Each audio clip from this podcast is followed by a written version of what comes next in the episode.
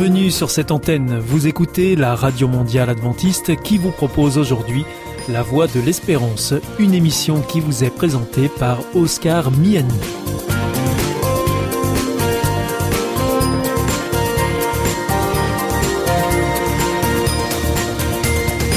C'est avec grand plaisir que je vous retrouve sur notre antenne. Encore une fois, soyez les bienvenus à l'écoute de La Voix de l'Espérance, notre émission quotidienne de 30 minutes qui vous est présentée par Oscar Miani. Merci de votre fidélité à ce rendez-vous. Je vous rappelle que vous pouvez nous écouter sur cette antenne ou bien en podcast ou encore avec votre téléphone. Aujourd'hui au programme Parole solidaire, un moment d'information humanitaire avec ADRA, l'agence de développement et de secours adventiste, et pour conclure cette émission, vous retrouverez un moment de témoignage avec C'est vous l'histoire.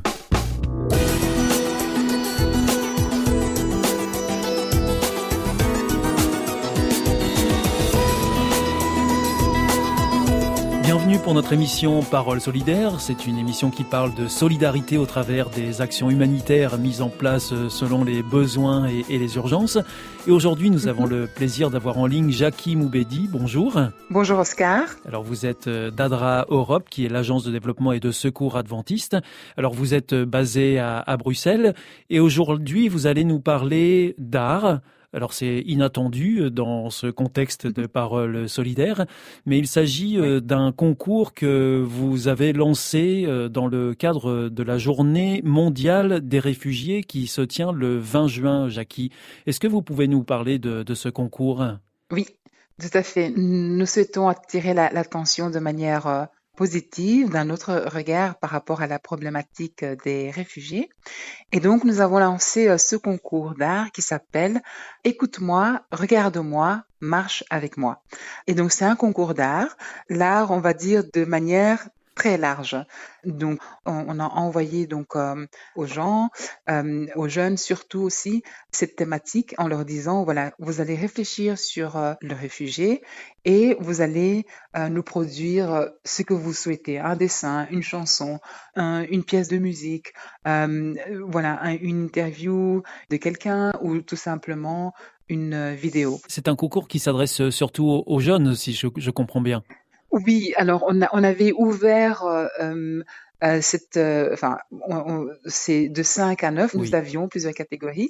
Donc de 5 à 9, de 10 à 14, de 15 à 18 et de 19 à 25 et une catégorie famille parce qu'on s'est dit voilà il y a peut-être des enfants qui sont jeunes ou des familles qui ont envie de travailler ensemble autour de cette thématique et donc on rappelle bien c'est qu'est la personne réfugiée et c'est vraiment une personne qui a été obligée hein, de fuir son endroit de vie parce qu'il y a eu la guerre, parce qu'il y a de la violence, parce que la personne a été euh, persécutée et qui a traversé une frontière internationale. Donc vous sensibilisez, vous voulez sensibiliser les jeunes européens parce que euh, ce concours il est lancé au, niveau du, territoire européen, hein, c'est bien ça? Tout à fait. Oui, comme nous représentons ADRA Europe, nous avons voulu que les jeunes d'Europe, donc euh, tous les jeunes, euh, se sentent concernés et impliqués dans cette, on va dire, euh, prise de conscience ou sensibilisation par rapport à cette problématique qui est quand même toujours d'actualité. Et qui n'est pas forcément propre au territoire européen, globalement. tout à fait. Et, et, donc, vous, vous, souhaitez sensibiliser euh, les jeunes Européens, comme, comme on vient de le dire. Euh, et, mm-hmm. et, quels objectifs euh, précis euh, vous souhaitez atteindre à travers, à travers ce, ce, concours? Vous souhaitez que les jeunes puissent être sensibilisés, mais est-ce que ça va rester de l'ordre imaginaire ou, ou est-ce que ça les ramène à une réalité très concrète? Ça les ramène à une réalité concrète. En fait, donc euh, le, thème euh, du concours, euh, donc c'est écoute-moi, regarde-moi, marche avec moi. Dans ce titre général, il y a trois thèmes qui sont repris. Donc chacun est le, bienvenu, on peut dire comme ça. On veut donc accueillir chaque personne, chaque enfant à l'école et chaque personne en sécurité. Donc, ce que nous, nous souhaitons vraiment, c'est d'aller un peu plus loin. Enfin, voilà, c'est quand on dit euh, regarde-moi, écoute-moi et euh, marche avec moi, c'est d'aller juste au-delà de ce que nous voyons et de nous intéresser, parce que parfois dans les écoles, il y a des réfugiés, dans les villages, il y a des réfugiés qui arrivent, donc dans nos villes, dans les églises, pour ceux qui sont à, l'église, on a des personnes qui sont euh, réfugiées. Et donc chaque personne bienvenue, c'est pas juste pour euh, ça, ça, ça, paraît un peu euh, on va dire très gentil comme ça, mais mais ces personnes-là, comme je disais au début, la définition du réfugié, quelqu'un a été obligé de fuir et de tout laisser derrière. Et alors quand on arrive dans un nouveau lieu, mais on doit s'adapter. Souvent, c'est la langue. Euh, parfois, ce sont les, les, les habitudes, les, les, habitudes alimentaires. Enfin, tout change. On est dans un tout nouveau contexte. Et ce qu'on demande, ben voilà, comment euh, est-ce qu'on peut accueillir ces personnes d'une manière qu'elles se sentent dans le nouveau lieu euh, dans lequel elles arrivent, mais aussi, vous l'avez rappelé tout à l'heure, c'est pas juste quelque chose en Europe. On remarque partout, par exemple en 2020, alors qu'il y avait la pandémie, quand même 80 millions de personnes ont été déplacées. C'est un nombre vraiment incroyable, inimaginable. Et ça, c'est important de, le rappeler justement dans, cette, dans le cadre de cette journée euh, mondiale euh, du réfugié qui a lieu le, 20 juin. C'est important de, rappeler euh, quelles sont les, conditions du réfugié en, réalité.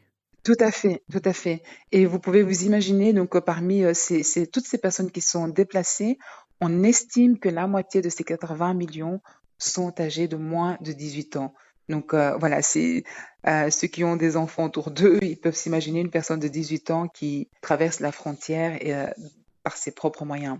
Et ensuite, évidemment, ben, c'est sensibiliser à ce que les enfants, même en situation de crise, même si les parents sont réfugiés, même quand ils arrivent, qui continuent à s'instruire.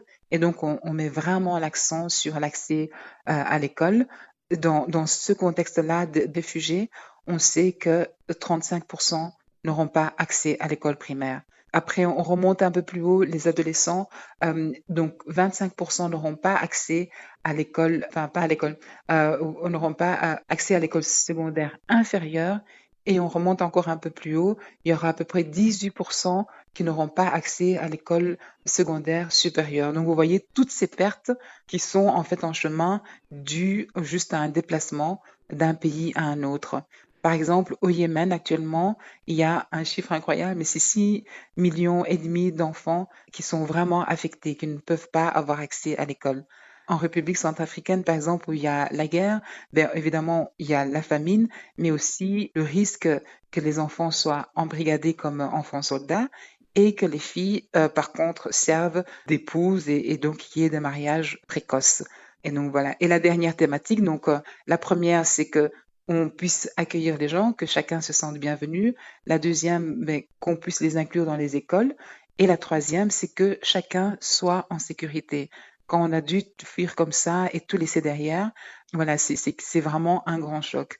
Euh, on peut comparer à ça à ce que nous, nous vivons actuellement au point de vue euh, euh, européen, peut-être avec la, la, crise du, du, coronavirus. Donc tout d'un coup, il y a quelque chose d'extérieur qui arrive et toutes nos habitudes sont changées. Et donc, comme toutes nos habitudes sont changées, ben, nos points de repère, et on doit à, nouveau tâtonner pour euh, euh, revenir à une sorte de normalité. Et donc, et, donc ces changements d'habitude créent aussi des situations euh, d'insécurité finalement. D'insécurité, tout à fait. Mmh. Et, et, par exemple, quand les gens, les, quand les, les, familles se déplacent, les, les, les, femmes, les enfants, les, les, hommes, les personnes âgées, les, personnes euh, moins mobiles. Tout ça, ça, crée vraiment enfin, un grand risque de contagion. Et imaginons, par exemple, nous, comme on était dans les maisons, on garde des distances, on met les masques, etc.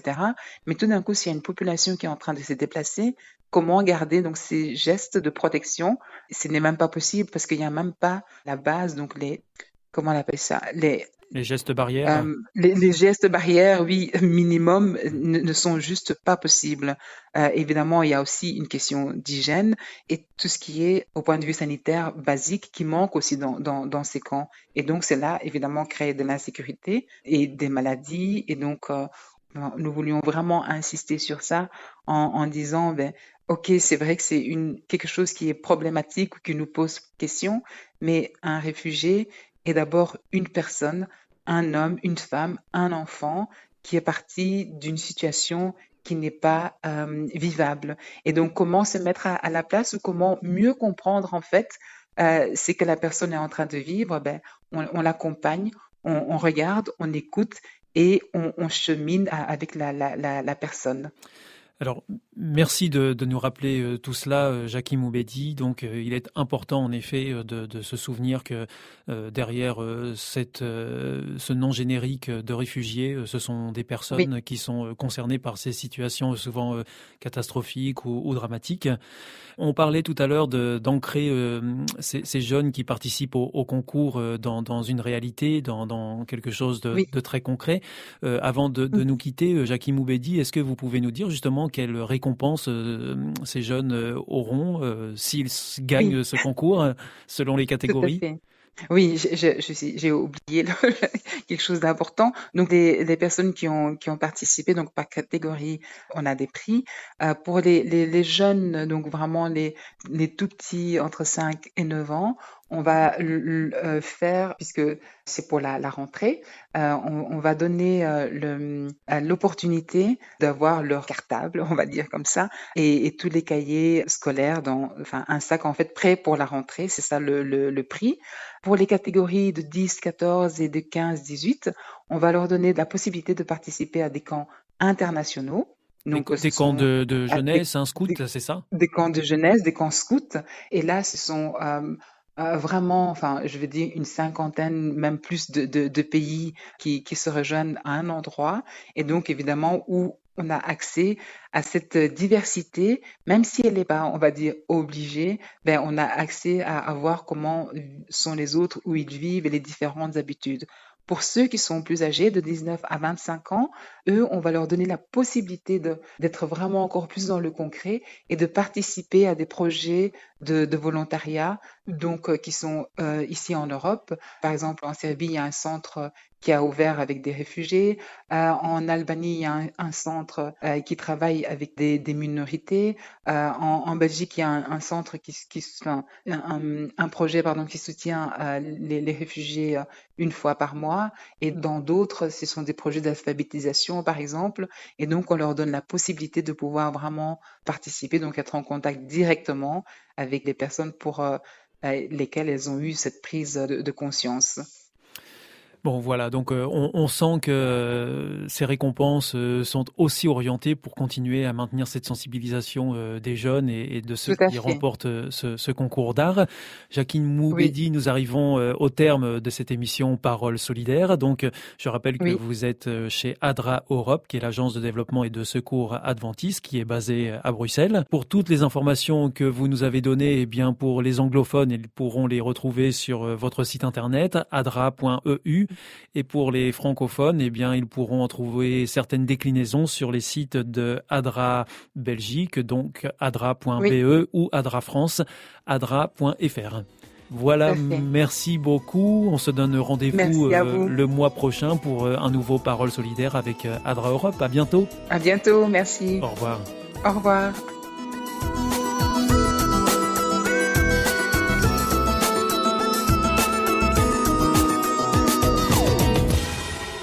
Hier ist Adventist World Radio, die Stimme der Hoffnung. Questa è la radio mondiale adventista. La voce della speranza.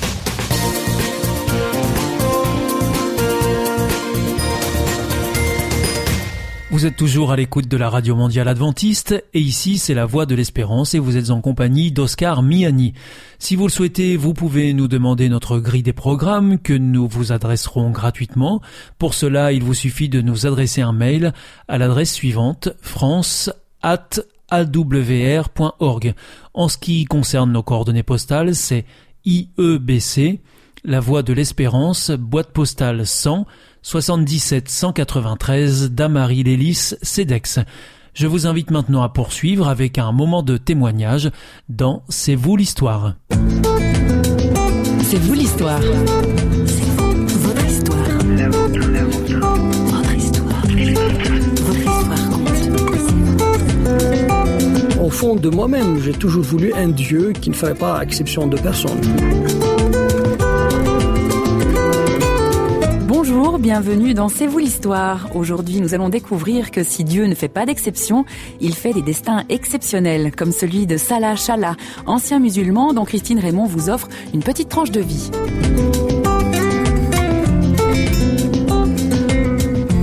Salah Chala est kabyle et aujourd'hui pasteur responsable d'une communauté chrétienne à Tizi Ouzou, à une centaine de kilomètres d'Alger. Mais avant cela, Salah était musulman, étudiant universitaire avec beaucoup de questions. Il l'avoue lui-même, il était secrètement en recherche d'un Dieu différent. Et Salah, vous, vous êtes euh, pasteur. C'est quoi un pasteur en fait? Euh, C'est un, un responsable d'une communauté euh, chrétienne. Et pour vous, c'est quoi un, un métier? Une vocation? Non, beaucoup plus une vocation. Je ne me suis jamais dit que je serais là aujourd'hui en tant que responsable ou pasteur. Ça c'est jamais passé dans, dans mon esprit. Quand vous étiez un petit garçon, euh, vous vous êtes pas dit un jour je serai pasteur? Non, mais euh, peut-être imam plutôt, parce que euh, l'Algérie est une société musulmane. Donc, euh, Alors qu'est-ce qui a fait que le petit garçon qui aurait peut-être pu devenir imam est devenu un pasteur? Quand j'étais à l'université, c'est la première fois que j'ai, en fait, j'étais en phase de de recherche parce que j'avais refusé Dieu dans ma vie tout au long de ma petite jeunesse parce que le Dieu qu'on me présentait ne remplissait pas mon cœur, ne comblait pas le vide qui était dans mon cœur. Et moi, je trouvais injuste qu'un Dieu euh, puisse imposer une langue, élever une langue par rapport à une autre, une nation par rapport à une autre. Moi, j'ai toujours, euh, au fond de moi-même, j'ai toujours voulu un Dieu qui ne ferait pas exception de personne. Ça vous en avez déjà très conscience à, ce moment-là? Oui, j'étais. C'était important. C'était important vu que nous sommes une minorité. Hein, donc euh, sur le plan linguistique, c'est des Kabyles, c'est des Berbères. On est perché dans les montagnes de la Kabylie. On avait notre langue, c'est le berbère. euh, on avait nos particularités, nos traditions qui n'avaient rien à voir avec avec de- les autres régions. Voilà, c'est ce sentiment d'être rejeté. C'est comme si Dieu était complice de notre euh, mise en quarantaine. Voilà, ce Dieu qui nous présentait, on l'imposait. Moi, je ne voulais pas de ça.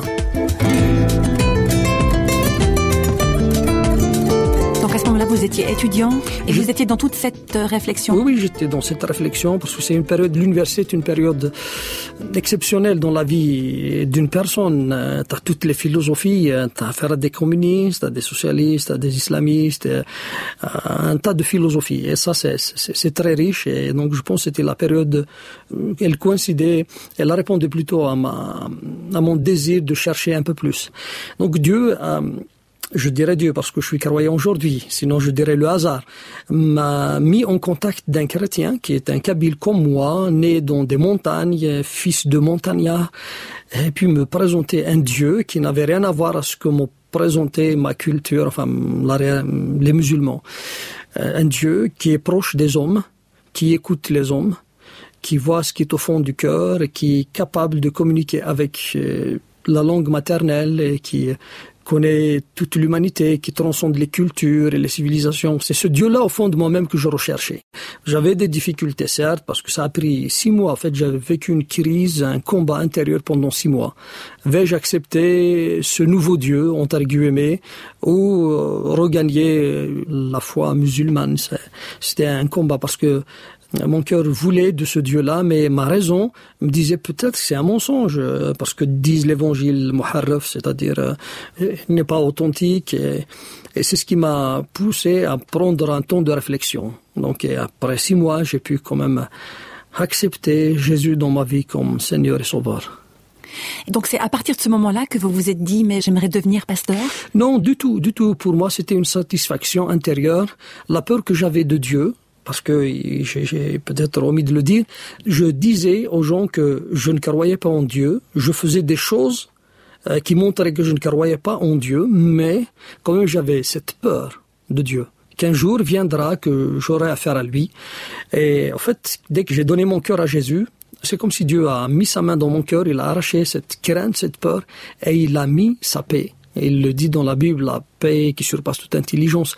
Donc il a mis cette paix, c'est-à-dire ce, que je cherchais depuis toute ma jeunesse, je l'ai trouvé le jour où j'ai accepté Jésus dans mon cœur. Et c'est pour la première fois de ma vie que je pouvais être en paix et que je, je me disais, aujourd'hui je peux mourir. J'avais, je n'ai plus peur de Dieu.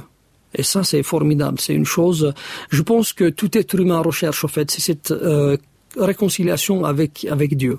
Et puis, j'étais satisfait. J'ai pas cherché à devenir euh, un pasteur ou je ne sais pas, je n'avais même pas euh, ces idées-là, quoi. La foi de Salah s'inscrit dans un contexte bien particulier. En Algérie, l'islam est la religion d'État et les pressions à l'encontre des chrétiens sont nombreuses. Mais étonnamment, le cœur est, est en paix. Donc malgré qu'on a des persécutions, malgré qu'on a des pressions de, de la part de tout notre entourage, mais on est en paix. Et c'est ce qui aide les croyants à continuer de marcher en Christ.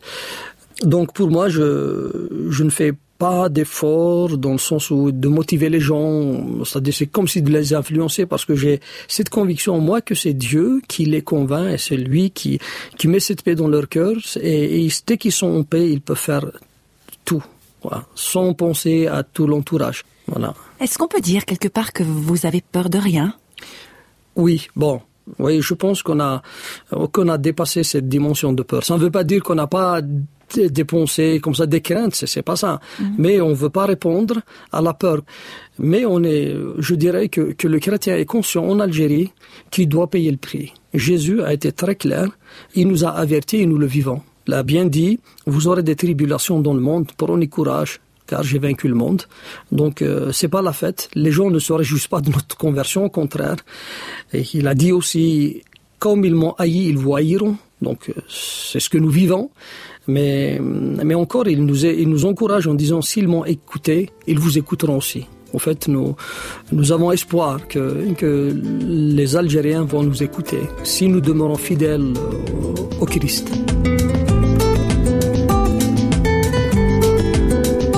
Peut-être une dernière question encore, celle-là. C'est quoi qui vous passionne le plus dans cette euh, vocation de pasteur? Ce qui me fascine le plus, c'est à chaque fois que je lis ce que a dit le Seigneur. Il dit que je bâtirai mon église et les portes du séjour des morts ne prévaudront point contre elle. Jésus, il est le chef de l'Église et c'est lui qui l'a bâti. Nous ne sommes que de simples outils, hein, j'exagère, mais quand est, on est des personnes dans son cœur. Mais il veut composer avec nous. Ce qui me fascine le plus, c'est que Dieu collabore avec les hommes. C'est un honneur, un privilège, mais aussi une responsabilité.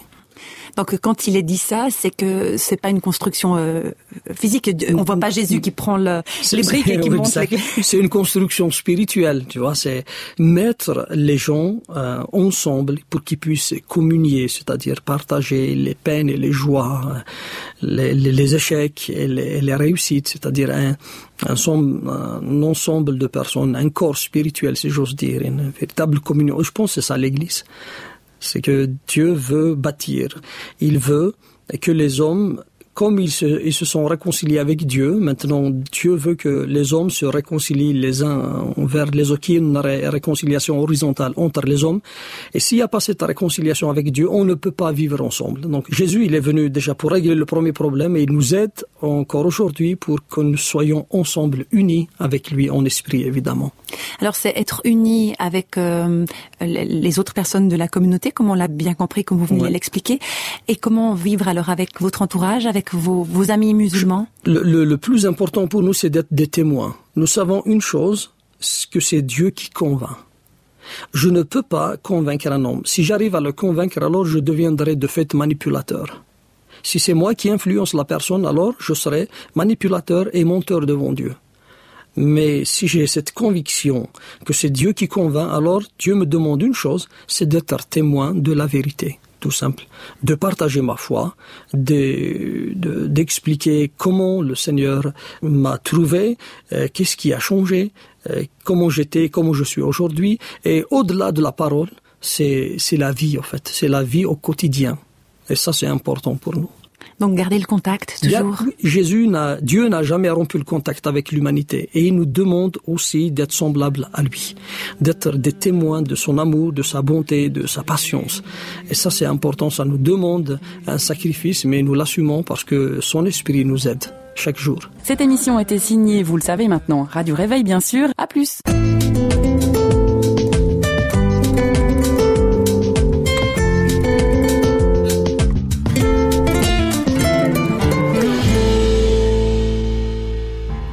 Sentez isolé, désorienté, perdu En recherche L'IEBC, l'Institut de la Bible par correspondance, vous accompagne et vous propose des cours gratuits à suivre chez vous et à votre rythme.